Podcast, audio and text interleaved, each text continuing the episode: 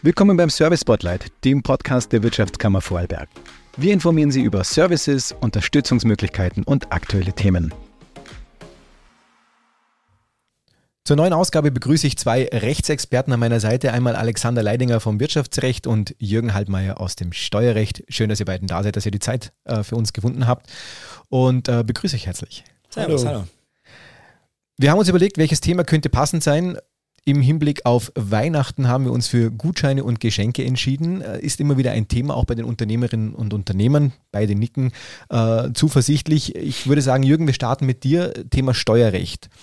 Was kann ich denn als Unternehmerin, als Unternehmer an meine Mitarbeiter ausschütten? Wo gibt es denn Grenzen? Was, was gibt es denn für Möglichkeiten, um den äh, Angestellten den Weihnachtsabend ein bisschen zu versüßen? Also prinzipiell kann man als äh, Weihnachtsgeschenke Sachzuwendungen, Gutscheine oder direkt Geld geben. Äh, allerdings hat für die Beitragsfreiheit äh, der Gesetzgeber die Grenze von 186 Euro gegeben. Also das heißt, beispielsweise kann 100 Euro in Geld und Gutscheine für 86 oder Waren im Wert von 186. Also diese Grenze von 186 gilt einfach alles zusammengezählt, was ich an Geschenken meine Mitarbeiter pro Jahr gebe. Meistens in Form von einem Weihnachtsgeschenk. Wie schaut es da aus mit äh, Weihnachtsfeiern? Kommt mir jetzt gerade so in den Sinn. Die sind ja auch immer doch teilweise größer, wenn man sie äh, doch firmenintern groß anlegen möchte. Fallen die damit rein?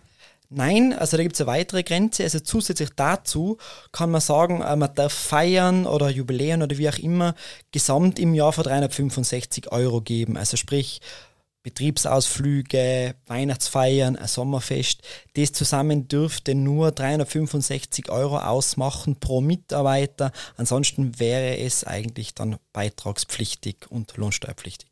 Jetzt, wir haben uns im Vorhinein kurz unterhalten. Jürgen, du hast mir gesagt, es gibt auch noch weitere Möglichkeiten und da ist das Wort Rabatte gefallen. Äh, klär uns genau. doch ganz kurz auf, was hat es damit auf also sich? Also Rabatte heißt, wenn ich halt irgend, äh, wenn ich halt Sachen meinen Mitarbeitern verkaufe, gell, dann kann ich bis zu 20% Rabatte von meinen eigenen Produkten geben, ohne dass es irgendein Problem darstellt.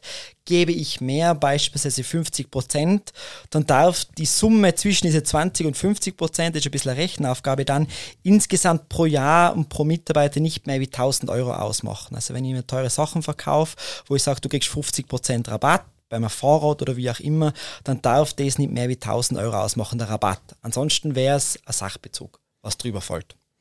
Jetzt mache ich gleich den Bogen zum Alexander. Er wartet nämlich schon ganz gespannt mit seiner Liste. Er hat äh, zwei, Sie sehen es leider nicht, er hat zwei Zettel dabei, liebe äh, Zuhörerinnen und Zuhörer. Ich, ich gehe davon aus, da gibt es ein paar mehr Informationen, wenn es um das Wirtschaftsrecht geht. Alexander, ähm, bleiben wir bei den Gutscheinen jeder kennt es, man äh, bekommt einen Gutschein oder auch als Unternehmerin, Unternehmer, man will einen Gutschein verschenken, so muss man es vielleicht auch sehen. Ähm, welche Art von Gutscheinen gibt es denn da? Ja, prinzipiell ist hier zu unterscheiden zwischen einem Leistungsgutschein und einem Wertgutschein. Ein Leistungsgutschein ist auf eine gewisse Leistung beschränkt, oder? Diese kann sich im Laufe der Jahre dann wird gegebenenfalls auch teurer und dann kann hier auch ein Aufpreis fällig werden und ein Wertgutschein, der ist einfach einen Wert beschränkt, zum Beispiel 100 Euro Gutschein für irgendein Fachgeschäft und den kann ich für 100 Euro hier einkaufen. Oder? Das ist einmal die Unterscheidung zwischen den Gutscheinen. Mhm. Jetzt, ähm, jeder kennt es, ich habe einen Gutschein zu Hause liegen, der äh, steht drauf, ein Jahr gültig. Ähm, aus Unternehmersicht richtig gemacht oder äh, kritisch? Ähm, bei einem Jahr wäre ich eh eher äh, vorsichtig und eher kritisch äh, zu begutachten, weil je kürzer ich einen Gutschein ansetze, desto bessere Gründe brauche ich, um die, äh, um für diese Befristung. Oder? Prinzipiell gilt ja bei einem Gutschein, wenn nichts auf dem Gutschein steht, dass dieser Gutschein dann 30 Jahre lang gültig ist und ich die Möglichkeit habe, diesen Gutschein 30 Jahre lang einzulösen. Und wenn ich jetzt wirklich diesen Gutschein auf ein Jahr befriste, dann können wir davon ausgehen, außer ich habe sehr gute Gründe, dass das Gericht uns dann äh, sagen wird, ja, das ist zu kurz und dann gilt natürlich dann wieder die allgemeine Verjährungsfrist von den 30 Jahren. Oder? Es gibt hier auch schon OGH-Urteile, dass ähm, ab fünf Jahren oder fünf Jahre so als Wert hergenommen werden kann, wo dann diese Verjährungsfrist halten sollte. Aber ist natürlich auch immer wieder einzelfallabhängig. Wir haben es vorhin kurz angesprochen im Vorgespräch. Du hast gesagt, ähm, Befristung braucht einen guten Grund. Mhm wenn ich mir jetzt so einen Grund überlegen müsste, würde ich sagen, alles, was irgendwie verderblich ist oder wie muss ich mir das vorstellen? Genau, ein verderbliches Gut oder gegebenenfalls, ich weiß, dass ich in fünf Jahren in Pension gehe, dann werde ich natürlich meine Gutscheine auch nicht länger als maximal fünf Jahre ansetzen, weil danach bin ich in der Pension und ich habe natürlich keine Lust, Gutscheine in der Pension einzulösen. Du hast jetzt gerade das nächste Thema aufgemacht, das finde ich sehr gut. Und zwar, äh, was passiert denn, wenn ein Gutschein noch Gültigkeit hat, wovon ich jetzt ausgehe aufgrund dieser Informationen, äh, das Geschäft aber nicht mehr da ist. Egal ob jetzt pensionsbedingt oder vielleicht äh, blöderweise ist der Laden einfach äh, nicht mehr gelaufen, er musste geschlossen werden.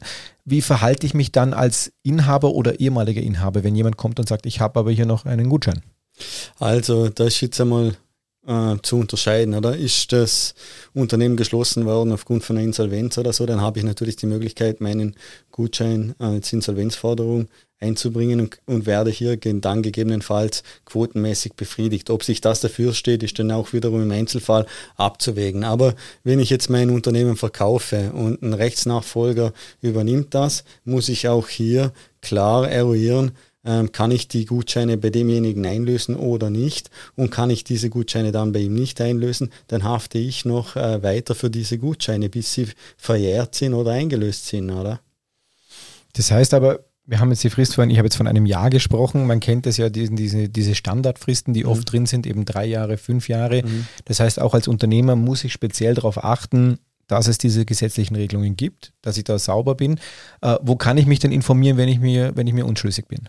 Am besten bei uns anrufen und wir besprechen dann den Einzelfall mit dem jeweiligen Unternehmer und äh, schauen, ob jetzt äh, hier gegebenenfalls eine dreijährige, eine fünfjährige oder sogar eine kürzere Frist möglich ist. Und wir besprechen das dann mit dem Unternehmer direkt und finden in der Regel eine Lösung, wofür den Unternehmer denn sehr gut ist.